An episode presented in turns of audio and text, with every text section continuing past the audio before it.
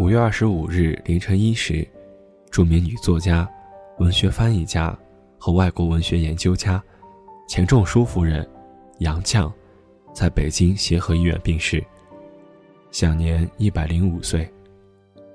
据称，杨先生有遗言：火化之后再发讣告。杨绛，原名杨继康，祖籍江苏无锡。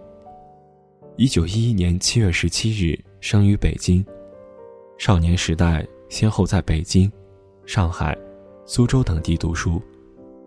一九三二年毕业于苏州东吴大学，获文学学士学位。当年考入清华大学研究生院，为外国语言文学研究生。一九三五年与钱钟书结婚，同年夏季与丈夫同赴英国。法国留学。一九三八年秋回国，曾任上海震旦女子文理学院外语系教授，清华大学外语系教授。一九四九年后，调任中国社会科学院外国文学研究所研究员。杨绛先生的第一部作品为短篇小说《露露不用愁》，于一九三四年初发表于。大公报文艺副刊。十九世纪四十年代初，他连续创作了喜剧《称心如意》和《弄假成真》这两部。这两部剧本写作和上演于抗战时期沦陷后的上海，在当时引起很大的反响。十九世纪八十年代以来，是杨绛创作的新时期，他以散文和小说两方面的创作成就。引起世人注目。其散文代表作《干校六记》，出版于1981年，畅销于整个19世纪80年代。在港澳台均出版了繁体字单行本，并被译成为多种外国文字，在国外出版。小说代表作《洗澡》，意译及《洗脑经》，是国内最早反映知识分子改造的文学作品。出版于一九八八年，在知识分子当中引起很大反响。作品已被译成多种外国文字出版。作为外国文学研究家，杨绛先生写过多篇评论西班牙和英国文学名著的理论作品，如评论《堂吉诃德》《小赖子》和塞莱斯蒂娜等的文章，以及论英国作家菲尔丁等。在中国作家榜上，他是年龄最大的上榜者，已将近一百零六岁高龄，仍精神奕奕，笔耕不辍。在民国才女之列，她是最从容优雅的精神贵族，生于乱世，心中却有一份与世无争的宁静。作为钱钟书眼中最贤惠的妻、最才的女，杨绛先生已经跨越了两个世纪的人生起伏。当那些浮云人世的尘埃落定，他与生俱来的才华与魅力，却依旧闪光，在岁月的历练下，熠熠生辉。一九一一年七月十七日，杨绛出生在无锡一个有名的知识分子家庭。父亲杨荫杭是民国著名的大律师，姑母杨荫瑜亦是中国第一位女大学校长。从小虽身材短小、其貌不扬，但杨绛学业精良、乖巧聪慧，深得父亲宠爱。一九二八年，一心想报考清华外语系、刻苦努力的他，却因为南方没有名额，只得无奈转投苏州东吴大学。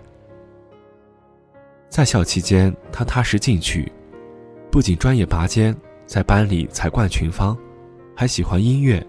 能弹乐琴，善吹箫，工昆曲。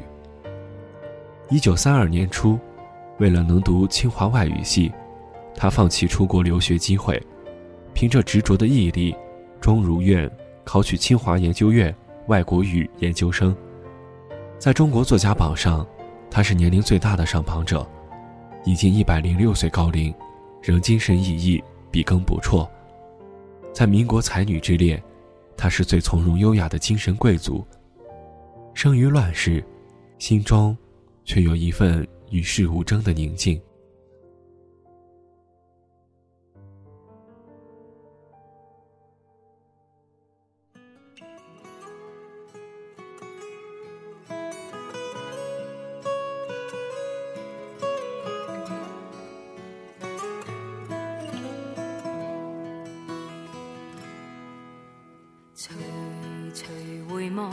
曾属于彼此的晚上，红红仍是你赠我的心中艳阳。如流傻泪，期望可体恤兼见谅。明晨离别你，路也许孤单得漫长。一瞬间，太多东西要讲。可惜即将在各一方，只好深深把这刻尽凝望。来日纵使千千阙歌，飘于远方我路上。来日纵使千千晚星，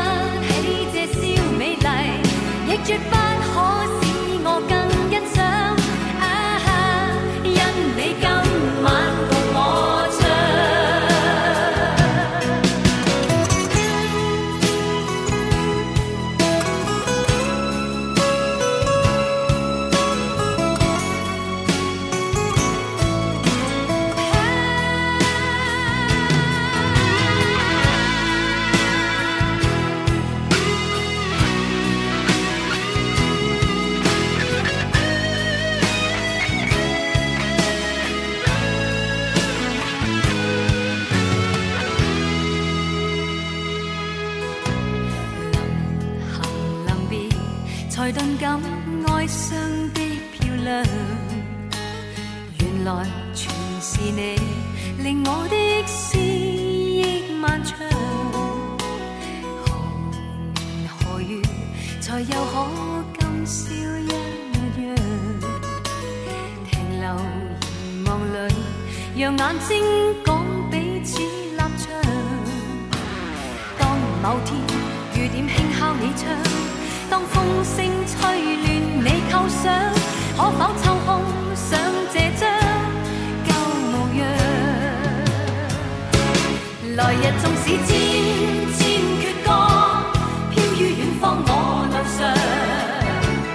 来日纵使千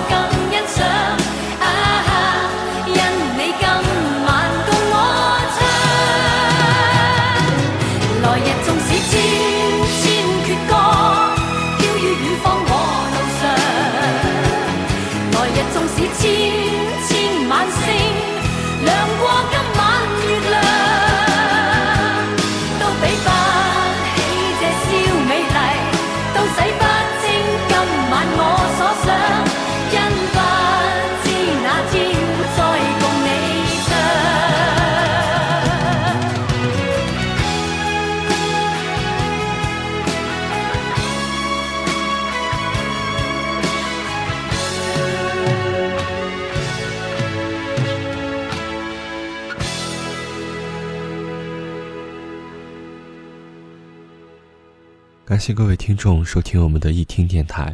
如果喜欢我们的节目，也可以关注我们的微信公众号，只要搜索“易听电台”即可。也可以加入我们的易听 QQ 听友群，我们的群号是幺零二三四八九七幺幺零二三四八九七幺。易听期待您的加入。好的，我们这一期的节目就到此告一段落了，我们下期再见。